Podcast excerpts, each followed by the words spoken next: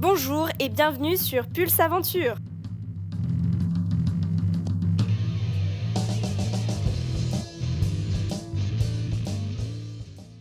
Rencontre avec Adèle. Grégoire. Alexandre. trois grimpeurs débutants qui ont bien voulu répondre à nos questions pour le premier épisode de Paroles de grimpeurs.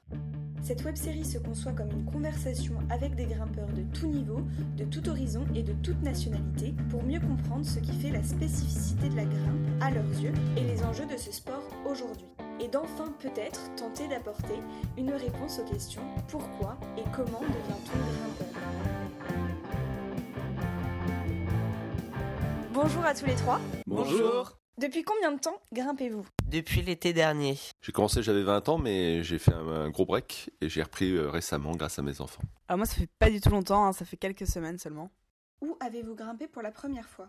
À la salle de Fontainebleau, en forêt aussi. Sur les rochers de Mont-Dauphin-Fort, dans les Quérasses. Alors j'ai commencé avec ma sœur en forêt de Fontainebleau, je crois bien, avec des chaussons euh, un peu trop grands pour moi. Et j'ai débuté sur euh, les circuits enfants et j'ai beaucoup aimé. Du coup après je suis allée euh, m'entraîner à la salle de, de Fontainebleau et c'est là que j'ai commencé à vraiment adorer euh, l'escalade.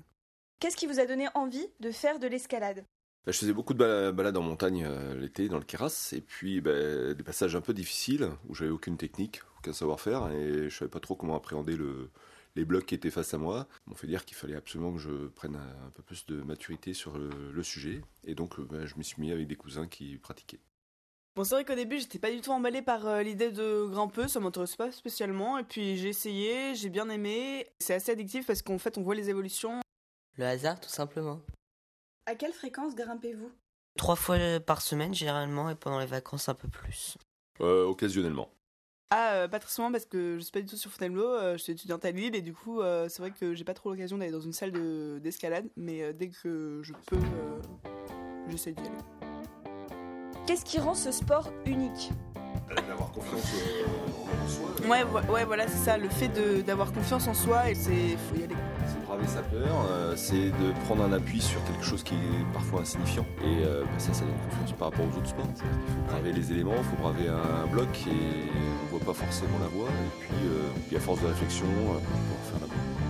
Alors moi, ce qui me plaît dans l'escalade, c'est euh, qu'on est seul de face à la voie. On doit toujours se surpasser pour pouvoir la réussir.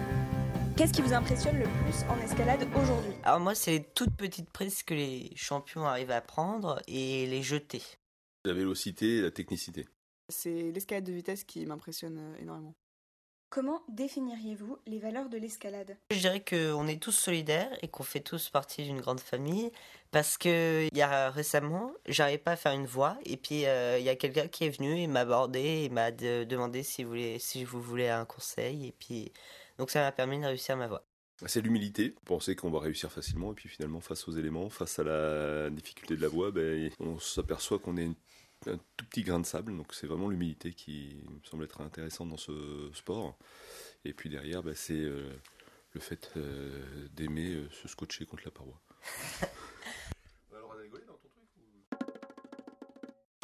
Non mais l'escalade naturellement, enfin l'escalade En bloc. depuis la nuit des temps, c'est le sport le plus élémentaire après la course à pied, après la marche, qui soit. Il n'y a besoin de rien, on peut même pieds nus essayer de grimper un obstacle. Nos ancêtres euh, les plus éloignés euh, faisaient déjà de l'escalade. Effectivement, on a, on a donné de la technique à, cette- à ce sport, on l'a codifié, mais globalement, c'est un des qui soit le plus naturel possible. Quel est votre avis aujourd'hui sur l'entrée du sport au JO 2020 de Tokyo? Bah c'est bien parce que c'est un sport qui date. Est-ce que tu penses que ça va dénaturaliser le sport dans le sens où, comme disait Alexandre, c'est un sport qui est avant tout naturel et qui se pratique plus en extérieur pour certains Est-ce que le fait de institutionnaliser, de codifier euh, complètement ce sport peut dénaturaliser euh, l'essence même et la philosophie même de la grimpe? Non, parce qu'il y a toujours eu des compétitions et c'est pas parce qu'il y a le- les JO que ça changera. Il y a toujours eu des compétitions en escalade. Donc, euh, d'après moi, ça changera pas le fait de l'escalade de base. Il y a du pour et du contre. Euh, effectivement, je trouve que ça sublime ce sport. C'est une reconnaissance pour tous les athlètes et ça donne un éclairage extraordinaire à ce, sport qui est, très technique. Maintenant, il y a du contre parce que euh, en fait, ça va donner aussi euh, l'envie à des gens de faire beaucoup plus de gens de faire de l'escalade, qui était un sport relativement confidentiel. Et donc, c'est bah, des contreparties sur la nature. C'est des gens qui vont laisser leurs ordures. C'est des gens qui vont abîmer. Pas mal de sites, c'est des gens qui vont piétiner tout un tas de trucs. Donc d'un autre côté, cette démocratisation va, à mon avis, abîmer un peu la nature. J'encourage les athlètes français à performer sur Tokyo 2020 et à réitérer en Paris 2024. Ça serait fabuleux comme rêve. Je trouve ça très bien parce que je pense que chaque sport mérite d'être euh, mis en valeur. Et eh bien, euh, le fait que l'escalade soit euh, pour la première fois aux Jeux Olympiques, c'est très intéressant pour ça justement parce qu'on va pouvoir suivre l'évolution des athlètes. Pour conclure le podcast, la grimpe en un mot selon vous? L'adhérence. Liberté. Le libre arbitre. Je remercie Alexandre, Adèle et Grégoire d'avoir pris le temps de participer à ce podcast. Restez connectés sur le site internet de Pulse Aventure et les réseaux sociaux pour découvrir le témoignage d'autres passionnés. A très vite Je remercie New West pour la création de musique originale qui anime ces podcasts.